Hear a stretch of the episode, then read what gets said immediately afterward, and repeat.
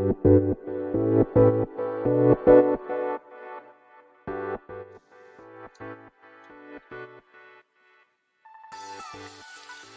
い、始まりました。本を読んでは、独り言ラジオ。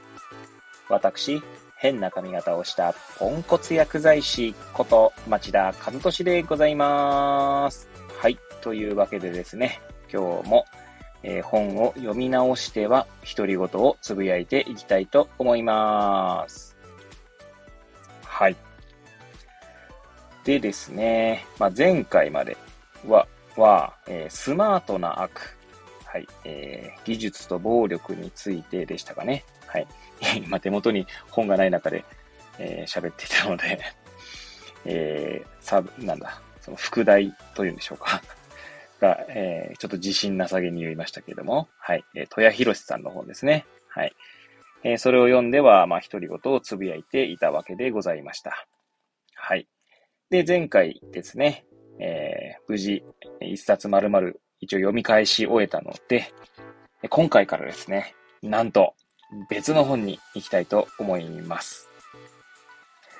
えー、スマートな悪のですね、配信の中でもたびたび、えー、語っておりましたが、はい。今回からですね、取り上げる本のタイトルを先に、えー、皆さんにご紹介したいと思います。というかですね、まあ、そんなこと言わなくても、えー、この配信のタイトルとかですね、まあ、サムネに、えー、本が書かれているので、はい。もう、もうすでにね、皆さん分かっている状態だとは思うんですが、はい。えー、まあですね、はい。えー、ちなみに今回から、社会を知るためには、というですね、シクマプリマー新書から、えー、なんだこれはいつだ？えー、っと、はい。2020年の9月10日に初版第一釣り発行となっておりますけれども、筒井淳也さんですね、著者になりますけど、筒井淳也さんの本になります。はい。を、まあ、この本をですね、まあ、まあ一度ですね、まあ読み、読んだんですけれども、読んでまあいつもの通りですね、まあ付箋だらけにしているんですけれども、はい。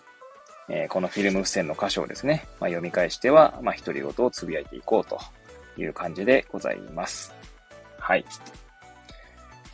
ということなんですけど、一応ですね、ここまで喋っといて、改めてですね、私の番組がどんな番組かっていうのをですね、えー、もう一度、もう一度紹介しようかなと思うんですが、もう一度って言い方も変ですかね。はい、改めて紹介しようとはと思うんですけれども、はい、もしかしたらですね、この番、えー、この配信から聞き始める方もね、いるかもしれませんので、はい。まあ、簡単に説明しようかと思いますが、私はですね、一度本を読む際にはですね、えー、その本の、まあ、気になった箇所だったり、まあ、心を揺さぶられた箇所だったり、あるいはですね、覚えておきたいなという箇所にですね、フィルム付箋を、まあ、貼っているんですね。なんで、まあ、フィルム付箋を貼りまくっているという、まあ、表現が正しいなと思うんですけど、で、まあ、そんな感じで一度読み終えるんですけど、まあ、なかなか読み返す機会もないんですね。いや、もちろんあることあるんですけど、まあ、仮にあるとしてもですね、パラパラとめくったりとかして、こう気になった箇所を読むとかっていうぐらいはあるとしても、もう一度最初からこう、まあ読むということがなかなかないわけです。で、まあ実際ですね、まあ、この本、えー、この、本を読んでは独り言ラジオではですね、まあそのフィルム付箋の箇所を、ま、読み直してですね、そして、まあその時、えー、その日、その時、その瞬間、まあその時の状態によって、まあ立ち現れるですね、私の独り言ですね。はい。まあ、その時に多分立ち現れるので、別の時に読んだら、もしかしたら、まあ、独り言が生まれないってこともあるかもしれませんし、はい。まあ、そんな感じで、まあ、独り言をつぶやくという番組になっております。そしてですね、まあ、何よりですね、まあ、私自身が読み返すきっかけとしてですね、こうやって配信しているっていうのがありますので、はい。まあ、私のためにやっていると。まあ、ただ、ただですね、まあ、一応フィルム付箋の箇所を読むということはですね、まあ、一応本を読んでいる、まあ、朗読しているのと変わりませんので、まあ、もしですね、まあ、私の番組かなり長尺なんですけど、一配信大体1時間から、まあ、60分から90分という、まあ、配信なんですが、もしもそれを聞いてですね、ああ、この本面白そうとかですね、思っっていただいた方はですね、まあ、ぜひともですね、本を手に取っていただければいいんじゃないかなと思いますね。まあ、なぜならですね、まあ、私が気になった箇所にフィルム線を貼っているので、当然ですね、フィルム線を貼ってない箇所もたくさんあるわけですね。はい。なので、皆さんがですね、多分読んだ際にはですね、えー、皆さんの経験とか、皆さんの考えと結びついてですね、また別のま解釈なり、まあ、別のそれこそ独り言が生まれるんじゃないかなと思いますので、まあ、ぜひともですね、手に取っていただけるといいんじゃないかなと思います。はい。という、まあ、番組紹介でしたけれども、はい。で、まあ、こんなですね、えー、ポンコツ野郎が語る番組にですね、毎回毎回いいねだったりとかですね、まあ、コメントをですね、まあ、入っていただ、入っているんですけども、まあ、本当にですね、ありがたい限りでございます。はい。えー、まあ、コメントに関してはですね、まあ、私がいつもお世話になっております、尊敬するですね、読書術研究家さんことですね、パパさんですね。パパさんがいつもこうコメントを入れていただいておりましてですね。はい。えそんなパパさんとこう、えー、コメントを通じた文通をしておりますね。それがまた私にとってはですね、また、えかけがえのない時間となっております。はい。本当いつもパパさんありがとうございます。はい。とか言うとですね、なんかコメントしてくださいと言っているような感じになると思いますので、あの、まあ、本当にあの、気楽にコメントいただけるとコメントいただけて、まあ、コメントいただけない時もね、お忙しい時はあるかと思いますので、はい。まあ、期待しつつも期待しすぎないみたいな感じでしょうか。はい。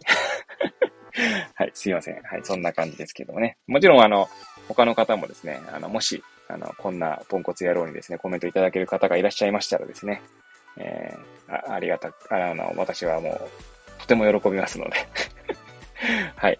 ということでコメントお待ちしております。はい。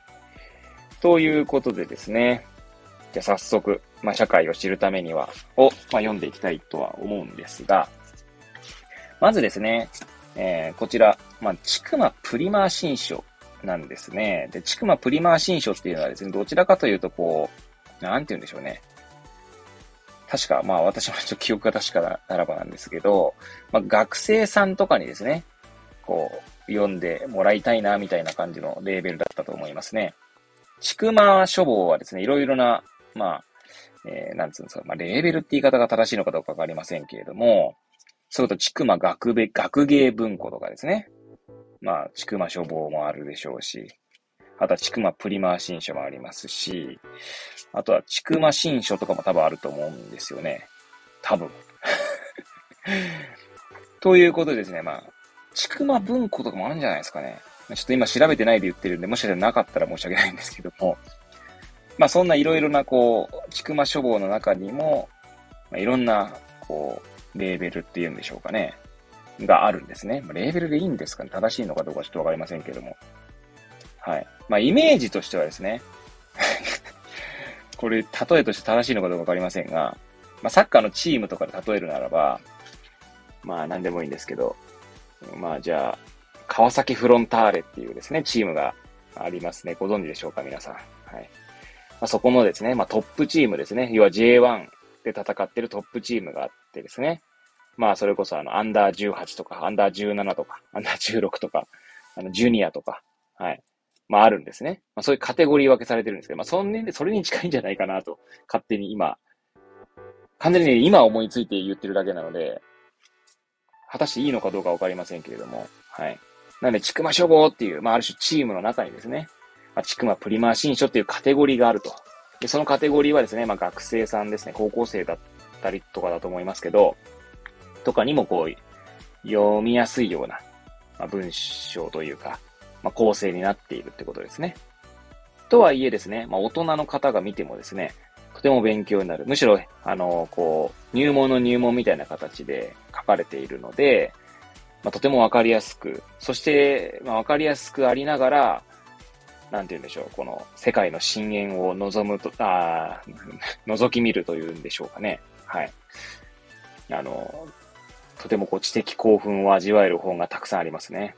まあ、そんなちくまプリマー新書の本は実は私はもういっぱい持ってまして、いっぱいつってもまあそんな大したことはないですけど、多分20冊ぐらいあるんじゃないですかね。まあそのうちの数冊しか読んでないんですけど、ほとんど積んであるんですけどね。はい。まあそんな感じでですね。まあ、ちくまプリマー新書ですので、皆さん、まあ、ぜ、ね、あの、手に取りやすいんじゃないかなとも思いますので、はい。えっ、ー、と、まあね、ぜひ読んでいただければと思います。はい。で、まあね、中身に入る前にですね、まずこの、著者ですね、筒井淳也さんの、まあ、プロフィールをですね、まあ、この本の中中にというか、この、なんつうんだこれ、カバーですか？カバーに書かれているプロフィールを簡単に紹介していきたいと思います。はい。著者のつく、つつ、筒井淳也さんですけれども、1970年生まれですね。えー、一橋大学社会学部卒業と。えー、そして一橋大学大学院社会学研究科博士課程後期課程満期退学。退学されているんですよね。はい。満期退学ってことは、まあ、家庭を終えてってことなんですかね。多分そういうことですよね。多分そうだと思うんですけどね。そして、まあ、博士か、博士を、の、持っているんですね。社会学の博士を持っていると。そして現在、立命館大学産業社会学部教授。はい。満期退学っていう言い方をするんですね。なんか面白いですね。うん、あの、なんか、うん、なんか改めてなんか、あ、そういう言い方をするんだと思いました。はい。まあ、それはさておきですね。はい。な、社会学部の教授ですね。で専門は家族社会学、あとは計算社会学だそうです。はい。えー、著書に、制度と再帰性の社会学、えー、ハーベスト社というところから出てるそうですけれども、あとは、親密性の社会学、えー、こちらは世界思想者というところですね。あとは仕事と家族、えー、こちらは中高新書ですね。あとは結婚と家族のこれから。えこちらは公文社新書。えそして協調ですね。協調に社会学入門。これは何て読むんですかね。有、なんだ、有料、なんだこれ、ちょっと読めませんね。はい。すいません。などがあると。社会学入門という本を協調で書かれている方でございます。はい。という、この著者の本でございますけども、まあ、まずですね、また中身に行く前にですね、はい。えー、これカバーがですね、結構、まあ、カバーとか皆さん読みますか？あカバーというか、あの、カバーがついている本に関しては、カバーに何て書いてあるのかって結構ですね、面白いんですよ。カバーだけでも語れるんじゃないかみたいなことがありますけれども、ちなみに社会を知るためにはのカバーにはですね、えー、なんて書いてるかというとですね、自分たちで作り上げたよくわからない世界の謎。そうですね。まあ、青い字でですね、書いてありますね。そしてカバーは黄色いんですね。黄色の、なんだ、その、下地に青い字がですね、とてもこう目立つ、えー、カバーになっております。カバーつか、帯ですかねごめんなさい。帯。帯ですね。皆さん、帯読みますか？帯。まあ、ちなみにこれ、私多分 Amazon で買ったんですけど、到着した時に帯が若干ですね、こう、破けておりましたが、まあ、そんなの関係ねえというばりにですね、まあ、つけ続けておりますけれども、えー、その青い字の下にはですね、まあ、これ、後でこう写真撮った時にわかるかな見えるかなって感じなんですけど、このイラストが書いてあるんですけどね、とてもわかりやすいイラストが書いてありますね。まあ、これは多分、確かですね、私の記憶が確かならば、このイラストについてもですね、この本の中で、え、紹介されておりますので、はい。えー、まあ多分読むことになるんじゃないかなと思っております。はい。そしてですね、他にはですね、この帯にどんなことが書いてあるかと言いますと、どう向き合い生きていくべきか。世界の見方が変わる。びっくりマーク2つみたいな感じですね。えー、そしてですね、あの、なんつうんでしょう、推薦文みたいな感じですね。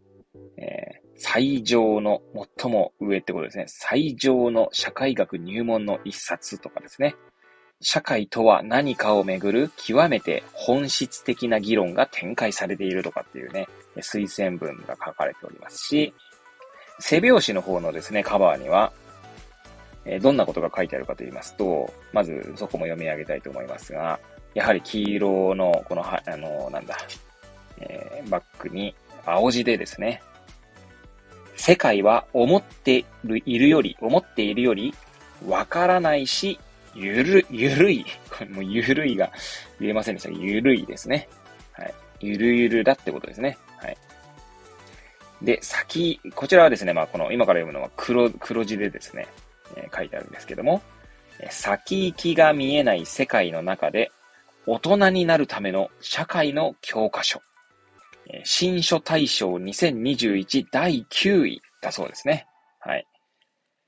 そしてですね、今読み上げた世界は思っているよりわからないし緩いと、先行きが見えない世界の中で大人になるための社会の教科書の間にはですね、章立てというんでしょうか。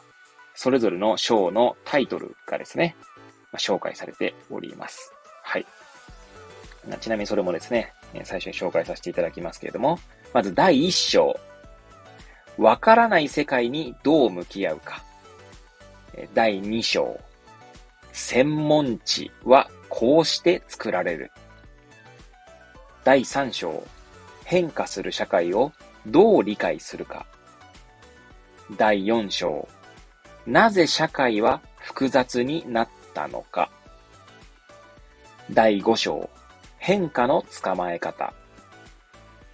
第6章、不安定な世界との付き合い方。そして、読書案内まとめとあります。はい。そしてですね、カバーをちょっとつ、あ、カバーですよ。ごめんなさい。あの、帯をちょっとずらしてですね、そうすると背表紙には、あの、ちょっと文章、ちょっとした文章がですね、書いてあるんですけども、まあ、これは、皆さん、新書とか手に取ったことありますでしょうか？まあ、新書じゃなくてもいいの、文庫でもいいかと思うんですけど、はい。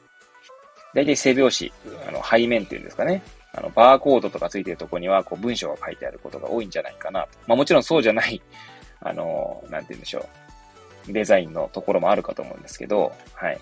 ここもですね、結構その、なん、この本がどんな本かっていうのを紹介しているね、本、えー、文章になりますので、えー、早速読んでみようかと思いますけれども、はい。いきたいと思います。社会という言葉は様々な形で使われていて、普段は存在を意識しないが、その実態はとても曖昧だ。では、どのようにすれば社会を理解できるのか。複雑化、副作用、絡み合う因果関係など、その特徴をつかむ。どうすれば社会を理解できるのかというのが、まあ、その、そしてその社会の特徴をですね、この本では語っているということなんだと思いますね。はい。先ほどですね、まあ、章立てのところでですね、読み上げ、あの、その章のタイトルをですね、はい、えー、読み上げましたけれども、えーそ、そことも通じますね。複複雑化っていうのではですね、第4章になぜ社会は複雑になったのかって話がありましたしですね。はい。この、その実態はとても曖昧だみたいな話ではですね、まあちょっと章立てとは違いますけども、世界は思っているよりわからないし緩いと。はい。っていうところがね、語られておりますね。あとはですね、帯というのはですね、大体この、なんていうんですか、こう、本を開いた時にですね、その内側っていうんですかね、内側にも、この本文から抜粋された文章とかが書かれていたりしますので、えー、この本は黄色い帯なんですけど、この帯のですね、えー、本文より抜粋されたところも読んでみようかと思います。はい。逆説的に聞こえるかもしれませんが、社会って思い通りに動かせるものではないのか？何かの理路整然とした理屈で動いているわけではないのか？ということを実感しないと社会をちゃんと動かすことはできません。思い通りに動かせる。理屈通りに行くはずだ。という思い込みで社会を動かしてしまうと壮大なしっぺ返しを食らいます。社会をこのような視点から見てみようという入門書は、おそらくこれまでなかったのではないかと思います。本書がこれから社会に向き合おうとする人たちに冷静さと勇気を与えることを願います。はい。これ確かですね、はじめにのところなんじゃなかったかな。これそうです。多分ね、はじめにの文章だと思いますね。おそらく。とか言って違ったりして。ああ、そうですね。今読みましたけども。はい。そうですね。そんな感じでございます。はい。ちなみにですね、今ね、その初めにの文章、まあ、これから読もうかと思ってたんですけど、ここにはちょうど、この 帯に書かれていてる文章にはですね、フィルムステに引っ張ってなかったので、ちょうどいいなとも思ってはいるんですけれども、この、えー、今、本文より抜粋した文章を読んでですね、またちょっと独り言を語っていこうかと思うんですけども、これはなんとなくですけど、社会だけじゃなくてですね、この人間理解みたいなところにも通じるんじゃないかなと思い、思った次第でございます。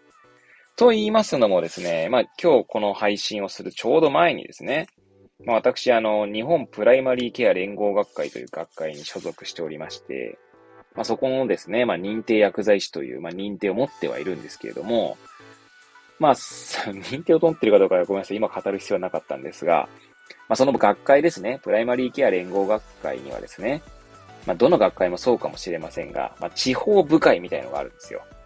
で、私はその東北ブロック支部ですね。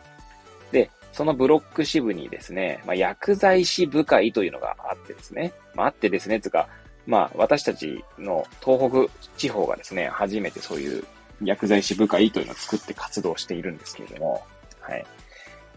まあ、その部会のですね、薬剤師部会の、えー、勉強会があったんですね。ま一応論文消毒会といって、まあ、英語論文をお題にですね、まあ、雑談をするっていう感じです。本当に。はい。今日のなんかほとんどそうですね まあ、一応お題論文はですね、まあ、皆さんに渡して、まあ、読んでこよう、まあ、来ていただいてもいいしっていう。まあ、読んでこなくてもですね、全然、あの、それをテーマにですね、雑談をできますよって話なんですけど、えー、まあ、そのと、その今回の論文のテーマがですね、あのー、なんだっけ ついさっきやったばっかなんで、もうすでに忘れてしまっているという、この、えー、と、今ちょうどですね、論文を、えー、開いていたので、お開いていたので、もう一回、開いていたような。はい、開いてましたね。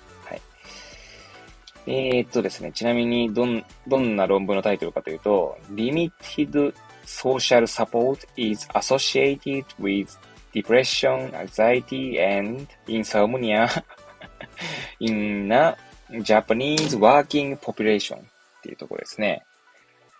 まあ、そのソーシャルサポート。社会的なサポートみたいな感じですけども、まあそういったものが、まあメンタルですかね。メンタルヘルスという意味でしょうか。リプレッションとか、アンザイティとか、不安とか、抑うつとかだった気がします。私もちょっと英語得意じゃないので。はい。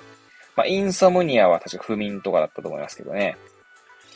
ちなみに、どうでもいい話ですけど、私あの、一時期クリストファー・ノーランというですね、映画監督の作品を、まあ、めちゃくちゃ見ていた。めちゃくちゃ見ていたって語弊がありますね。作品を、まあ、とりあえず見ていたみたいな。それこそですね、フォローイングとかですね。あとはメメントとかですね。あとその中にですね、インソムニアっていう確か映画のタイトルがあったかと思いますね。はい。まあ、クリストファー・ノーランはですね、あの、やっぱ最近、どうなん最近ちょっと見てないな。見てないけど、あの、バットマンシリーズとかも確か監督してらっしゃったと思いますし、あとあの、レオナルド・ディカプリオが主演で出てたやつ忘れましたね。それも結構面白かったんですが、まあそれをちょっともう忘れました、タイトルを。はい。ごめんなさい、今インソムニアからそれを思い出したってだけなんですけれども、はい。まあこの論文はですね、そのソーシャルサポートがそのメンタルに与える影響みたいなことをですね、が書かれた論文になっております。はい。っていうのをですね、ちょうどごめんなさい、読んでいたので、えー、っと、なんて言うんだろう。読んでいたのでという言い方も変なんですが、この、その中でですね、話題に上がったのは結局人間関係の話とか出てきたんですけど、この、さっきですね、読んだとこですね、その社会って思い通りに動かせるものではないのかとかですね、何何かの理路整然とした理屈で動いているわけではないのかということを実感しないと社会をちゃんと動かすことはできませんと書いてあるんですけど、ここのですね、社会、まあ、っていう言葉をですね、人間に置き換えるとですね、まあこれはごめんなさい。最後の社会をちゃんと動かすことはできませんっていうところはちょっと読まないです。あの、置き換えては。なぜなら、これを人間に置き換えてしまうとなんかこ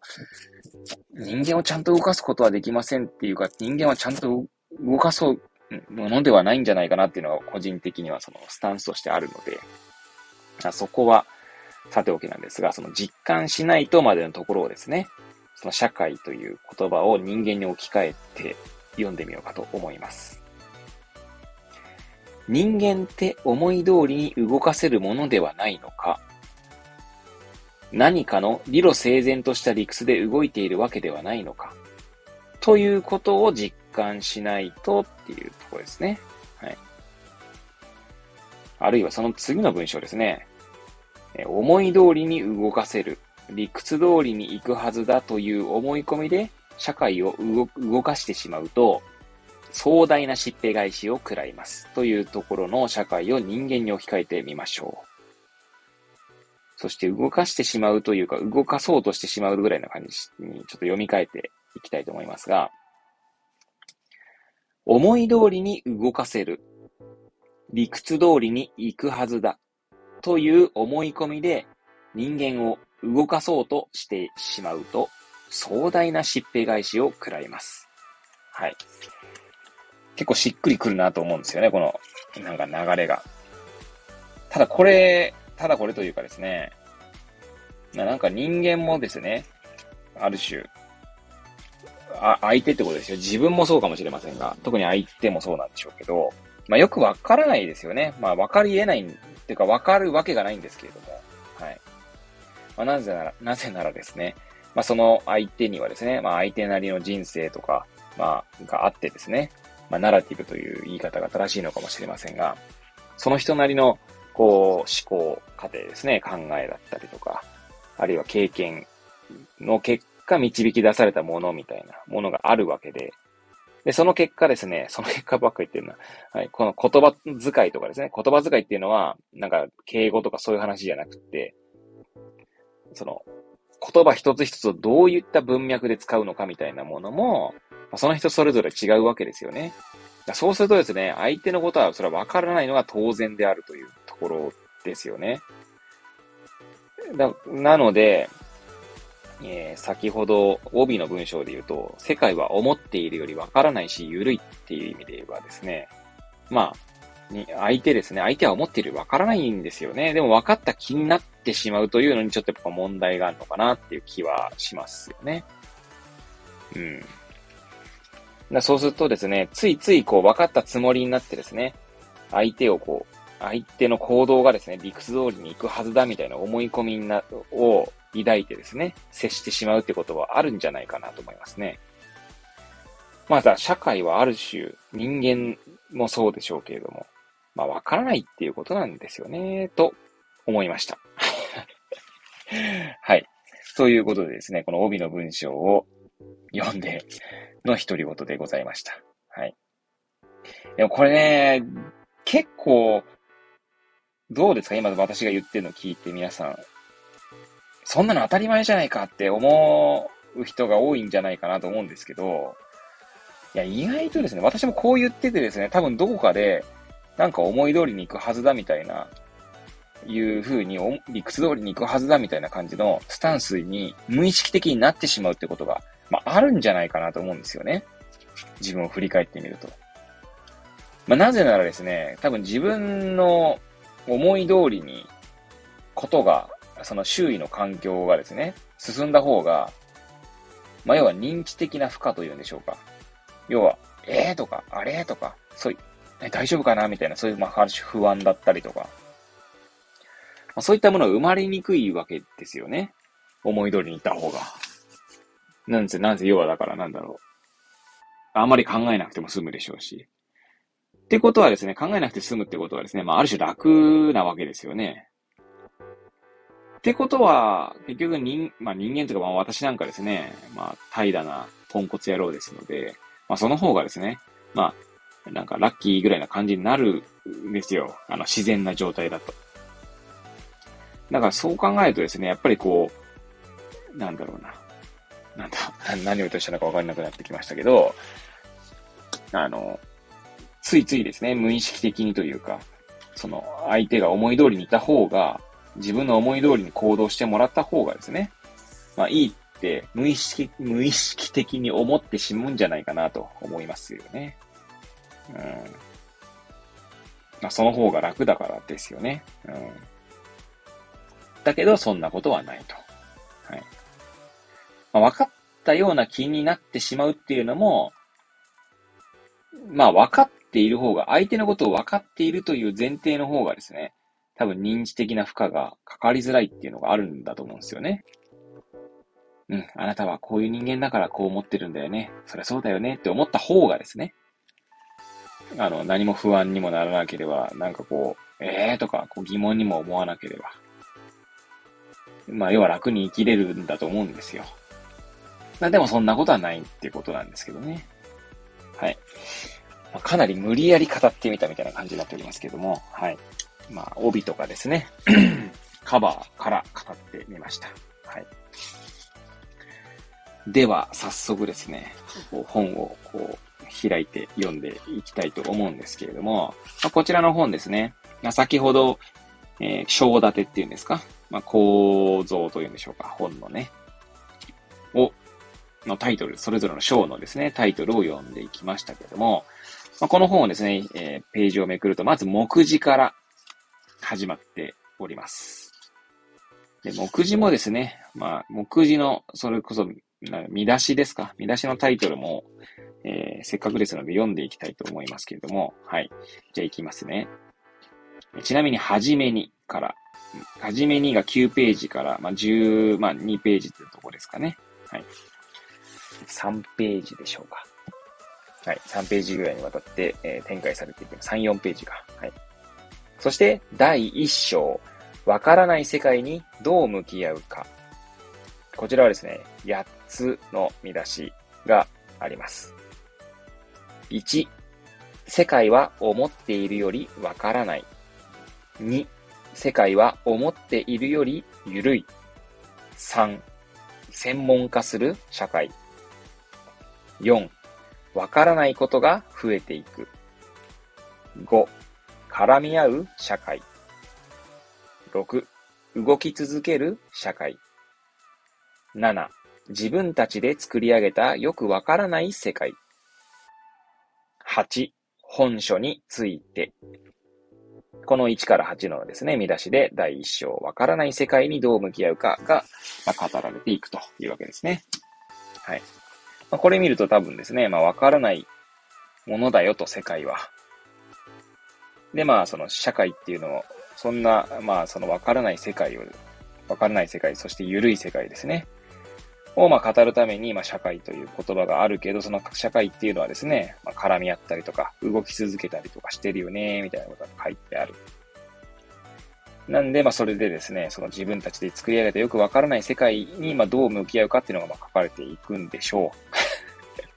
完全に無理やり語っている感じですけども、はい。じゃあ、第2章ですね。専門知。専門の知識の知ですね。専門知はこうして作られる。こちらはですね、6つ、6個の見出しから成り立っております。1、社会と切り離される専門知。2、社会を形作る専門知。3、自分の土俵を作らない学問。4、社会全体の理論。グランドセオリー。5、哲学の動向と社会学。6、社会の認識は社会のあり方の認識に依存する。はい。専門知というところからですね、あの、社会を語っているというのが第2章になっております。はい。で、第3章ですね。変化する社会をどう理解するか。えこちらはですね、8つ、8個の見出しで作られております。1、すでに作られた環境に投げ込まれる人間。2、人間と社会についての2つの見方。3、人間が社会を作るが点々点。4、個人と社会のゆるい関係。5、副作用。6、陰謀論を生み出す欲望。7、意図と結果の緩みのない関係。8、緩い方が科学的はてな。となってますね。はい。では、第4章。なぜ社会は複雑になったのか。こちらは10個の見出しでですね、構成されております。1、社会の規模。2、社会の厚み。3、近代化。4、分業による連帯。5、分業をめぐる壮大な意図せざる結果。6、保守主義と理性の限界。7、思い通りにならない経済。8、官僚性。9、変わってしまった世界。10、社会変化について考えてみる。はい。え続きましての第5章ですね。変化の捕まえ方ですね。で、えこちらは8つですね。8個の章だ、え見出しから成り立っております。1、社会を記述する。2、記述より説明。記述より説明。はい。3、原因と結果以外の説明。4、親子関係の変化を説明する。5、見えにくいところに光を当てる。6、理論の意味。7、自然言語による理論。8、一回きりでも理論。理論？はてなですね。そして最後の第6章ですね。第6章は8つですね。8つの8個の、えー、見出しで構成されております。1、不安定さと意味のなさ。2、不安の中で生きること。3、日常生活に潜むリスク。4、不安定な中の舵取り。5、社会と安定。6、どこまで責任を負わすのか。7、理屈と議論。8、社会は他でもあり得る。はい。ということでですね、目次の章立てと、えー、見出しを読んでいきました。はい。ということでですね、まあ、早速、えー、本文ですね、入っていこうかと思います。はい、えー、そうですね。ただいは23時18分なんですけど、えー、眠気が襲ってきておりまして、今、あくびを一つ、えー、収録に入れてしまいました。はい。えー、お聞き苦しい点があるかと思いますが、はい。えそれはさておきですね。はい。では、まず、はじめにですね、はじめには、えー、9、先ほどもね、えー、語りましたけれども、9ページから11ページ、11ページには、2行だけですね。はい。なんで2ページぐらいでしょうか。はい。そんな2ページの中にですね、3つのフィルム付箋を貼っております。ちなみに段落としてはですね、1、2、3、4、5、6。6個ですね。えー、6個の段落。で、そのうちの3つの箇所ですね。なん多分これは3段落読むことになると、まあ半分ですね。しかも1つの段落の分量も違いますので、まあ多分半分以上読むことになるんだと思いますが、はい。ということでですね、はい。じゃあ早速、フィルフィルム線の箇所、えー、そしてその段落ですね、を読んでいきたいと思います。まず一つ目ですね、読み直していきたいと思います。本書では、社会に向き合うときに皆さんに知っていてほしいことを書きました。社会といえば、家族、学校、会社といった具体的な場を想像する人が多いかもしれません。しかし、本書の中で社会という言葉で意味しているのは、もう少し広い存在です。社会は私たちが、私たち個人が生まれる前から存在し、私たち個人が知る範囲を超えて広がっています。私たちは社会を作り、それに働きかける前に、その中に投げ込まれています。あー、正確に言うとあれだな。ごめんなさい。最初の本書では書きましたっていうくだりは、これ一段落なんですね、一応。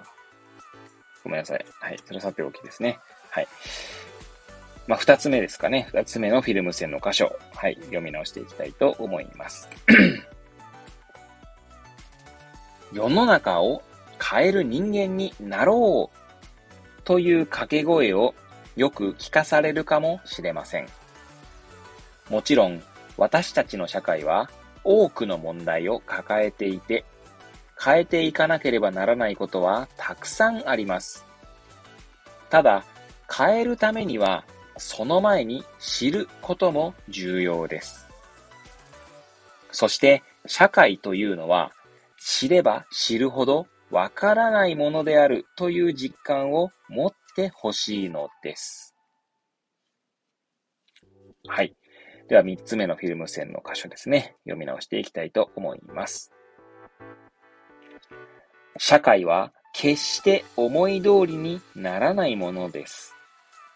しかし他方で動かす余地がいくらでもあるものです。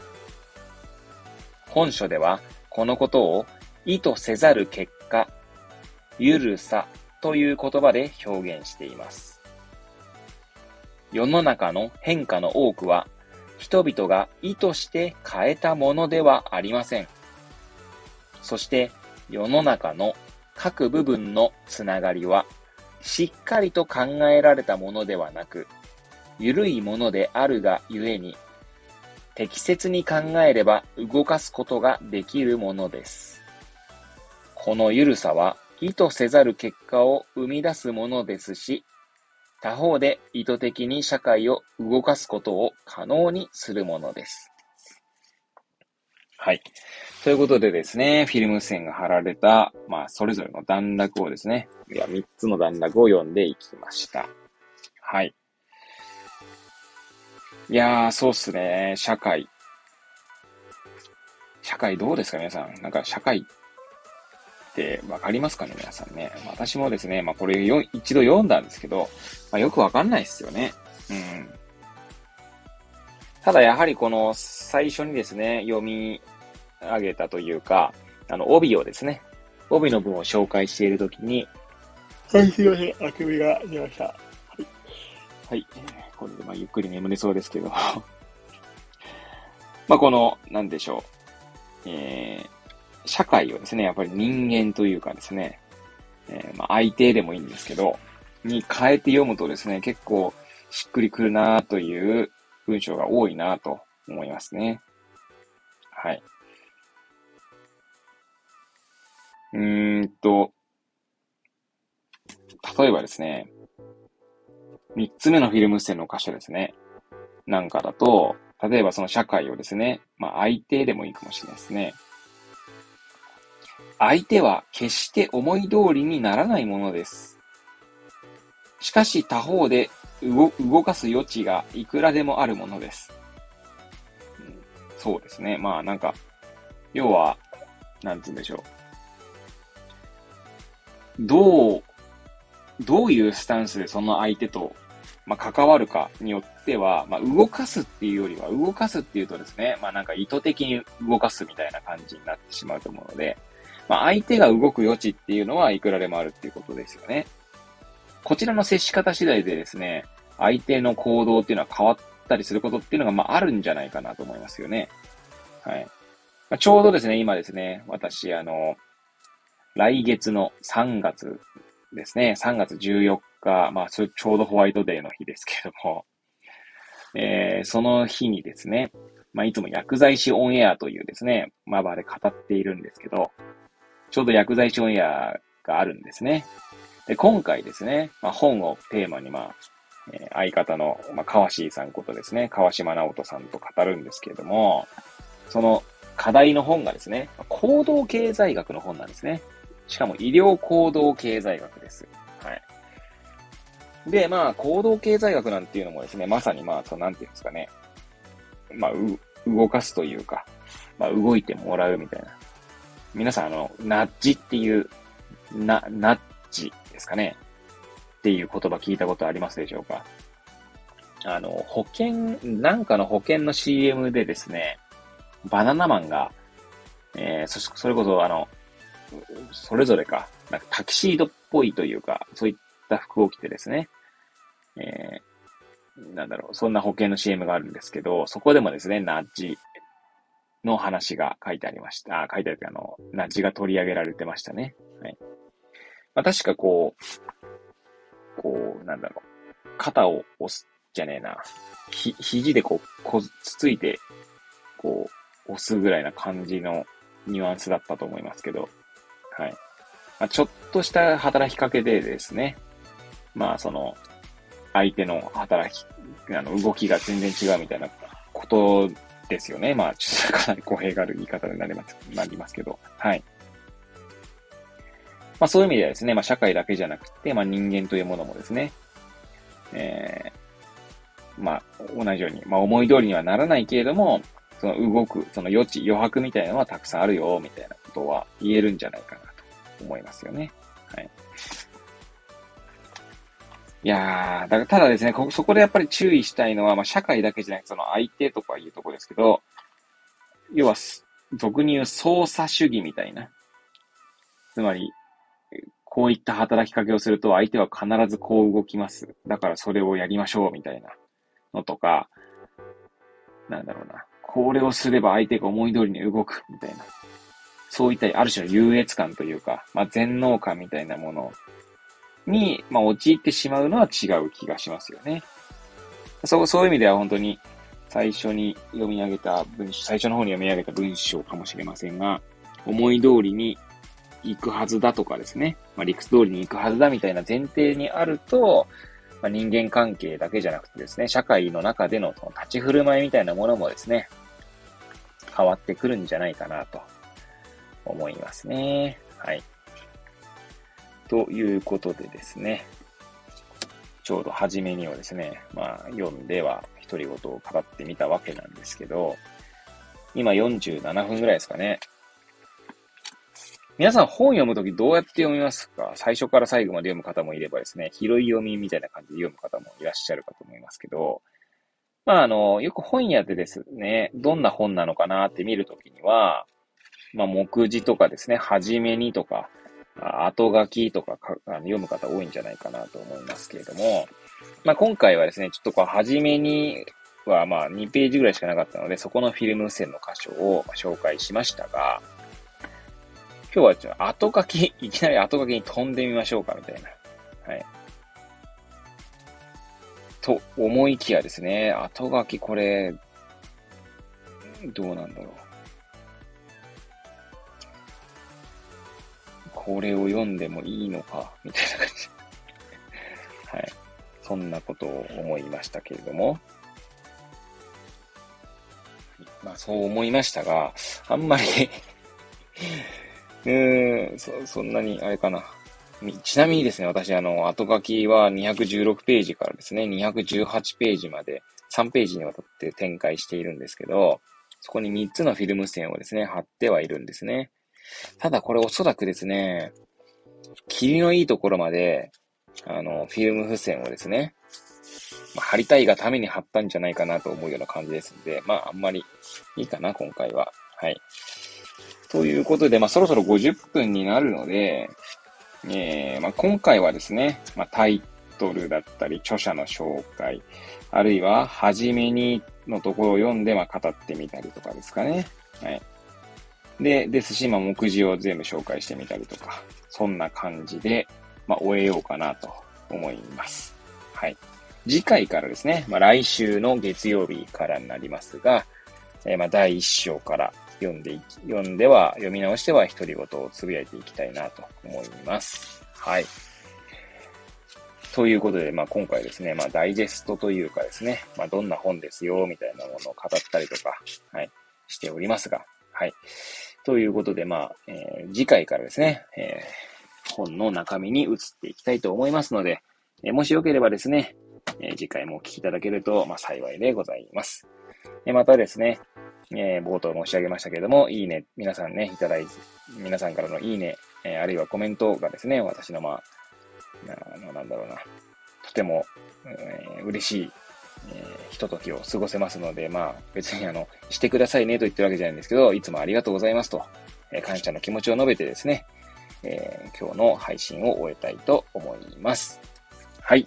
ということでですね、また次回、えー、来週の月曜日、また皆さんとお会いできることを楽しみにしております。それではまた次回お会いいたしましょう。さようなら。